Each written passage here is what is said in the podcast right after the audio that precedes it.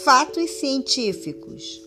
Um professor de psicologia de Harvard, em um estudo prospectivo, examinou os medos de meninos e meninas, constatando que, já nos primeiros anos de vida, as meninas são mais medrosas do que os meninos.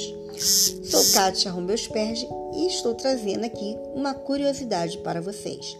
Aos quatro meses, ambas agiram com a mesma intensidade a estímulos desconhecidos, como um cheiro forte ou objetos luminosos em movimento, enquanto à idade de 14 meses foram observadas diferenças nítidas.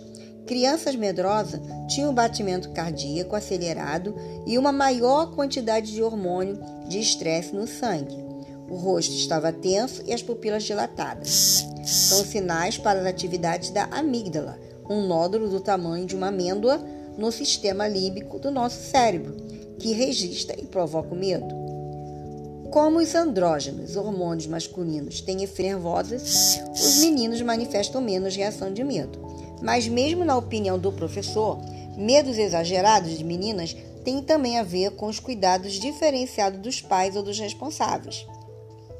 Deixando que as crianças sejam elas, elas meninos ou meninas, passem por experiências totalmente normais, como, por exemplo, cair no chão ou escorregar, elas aprenderam também a lidar com deslize desse tipo.